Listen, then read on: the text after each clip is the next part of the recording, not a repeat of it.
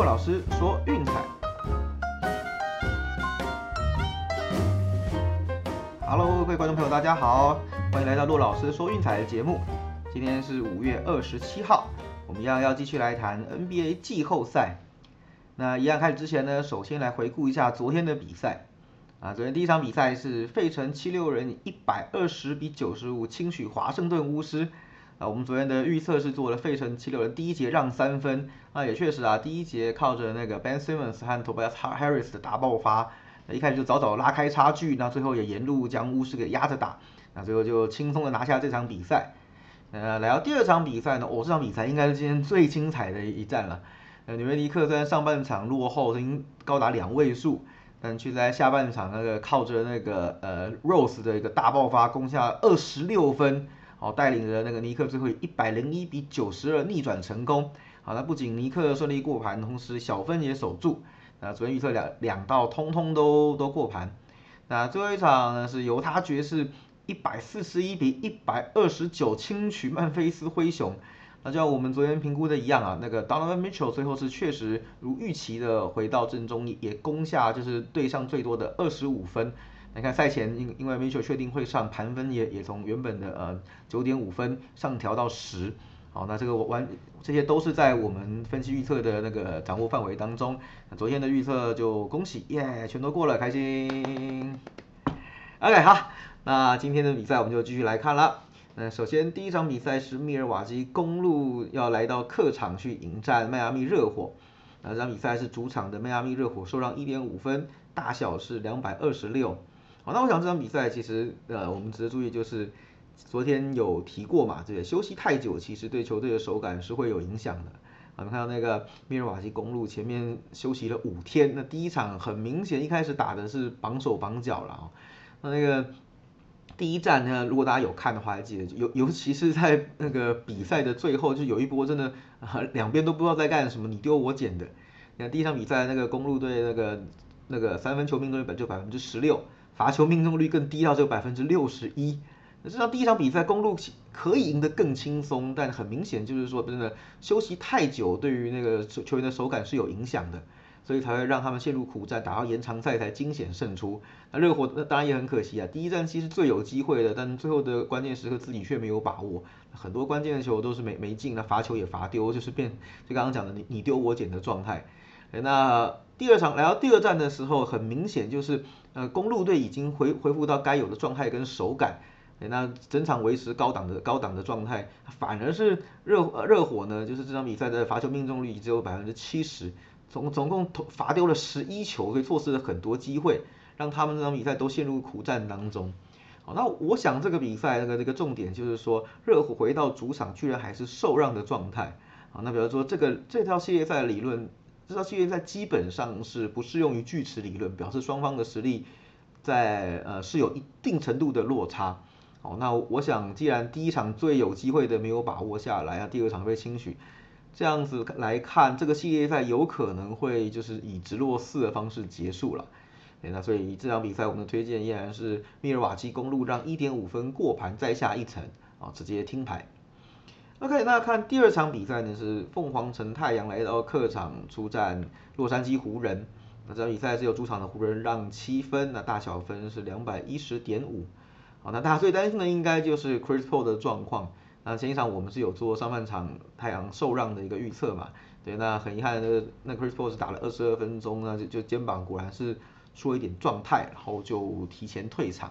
对，那这个真的算是相当可惜啦。那也最后那那个在热火也追赶无力，最后没有办法成功逆转比赛，那最后也被湖人给扳平了。那这场比赛其实真的只能说 Chris p 的状态是一个比较不稳定因素，对，也是不不定时炸弹。也不晓得会不会就是像第二场一样，然后出了一些状况，那觉得不适，然后就提前退场这样子。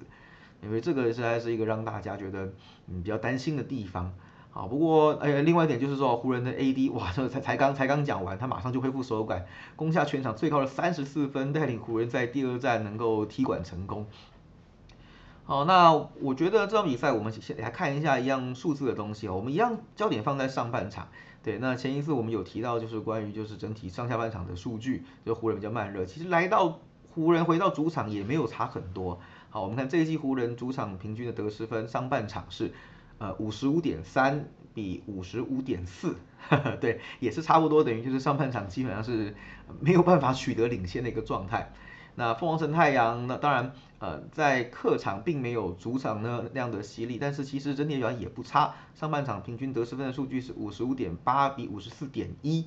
也就是说，既然依然是维持一个相对稳定的一个状态。好，那这场比赛其实说呢，目前看来 Chris Paul 应该还是会出赛，所以我想说，至少在上半场这太阳去把比分给咬住，应该是不会有太大的问题了。好，那所以这场比赛的策略我们从头到尾一致，依然就是。走凤凰城太阳上半场受让三点五分，至于全场的部分呢，那那那七分，嗯，我我个人也并不看好湖人有办法就是在上半场拉不开的情况下，下半场还能够轻取对手过盘。好，那我想这场比赛比较有可能的状态是会在就是呃盘分的洞里结束。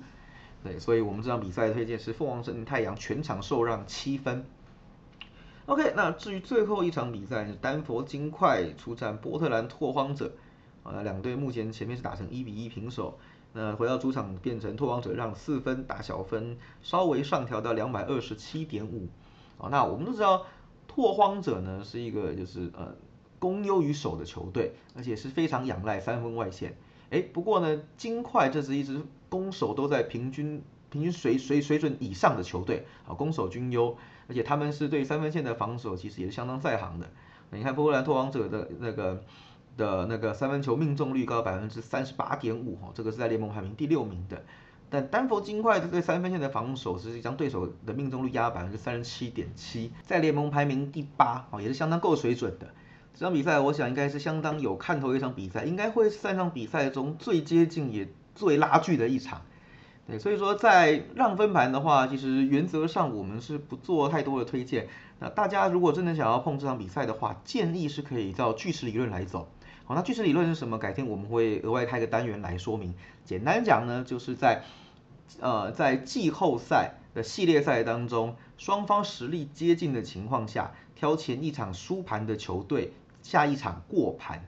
好，对，也就是说。呃，只限定在双方实力接近。那既然谁主场谁让分，那我想已经满足了这一项的的需求。那既然前一场的比赛是由那个呃金块获胜，那这场比赛我们就是走拓荒者。对，那其实这个东西是有大经过大数据统计的哈，那就是你 NBA 季后赛，其实你如果什么都不看，就照巨巨石理论这样投注的话，其实长期来说胜率是有六成多，近七成的哈。这个是一个相当呃简单，但是就是有数学验证的一一个策略，想玩的朋友可以大概参考一下。那至于大小分的部部分，我觉得是比较有趣的。好，我们看到金块其实在那个季末的时候手感维持非常好，那最近最近的八场比赛连连季后赛。一共出现了六场大分，只有两场小分，呃，这两队打起来也是经常就是哇兵变狗，然后大家分数乱射的。两队近七次的交手出现了五大两小，那其中近八次在波特兰交手更是开出了六大两小。好，那所以很明显就是说，这个这个对战组合以及两队的攻击境况其实都是比较倾向大分的。我们看到就是说，你看大小盘从前一场的两百二十五上修了两分。那这个也意味着庄家比较看好，说这个系列赛容易形成大比分，所以才会做这样子的调整。好，那我觉得这场比赛其实呃走大分两百二十七点五，是一个比较理想的选择。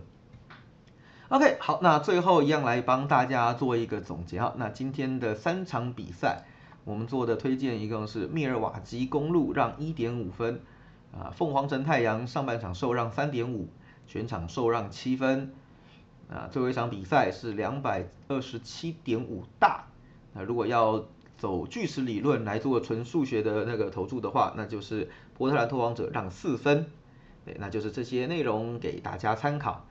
OK，好了，那今天节目先到这边。那以后慢慢上手之后，我们会开始增加一些，就是可能美国职棒的一些分析预测。那因为毕竟第一轮嘛，那就是呃 NBA 的季后赛是大家关注度比较高，而且就是我们花比较多的内容。来讲解比较多的场次，哎，那后面我们会就会开始就是分析谁到美国之棒上面了，也请各位观众朋友不要错过啦。好，那我是陆老师，今天的节目就到这边告个段落，我们下次见，拜拜。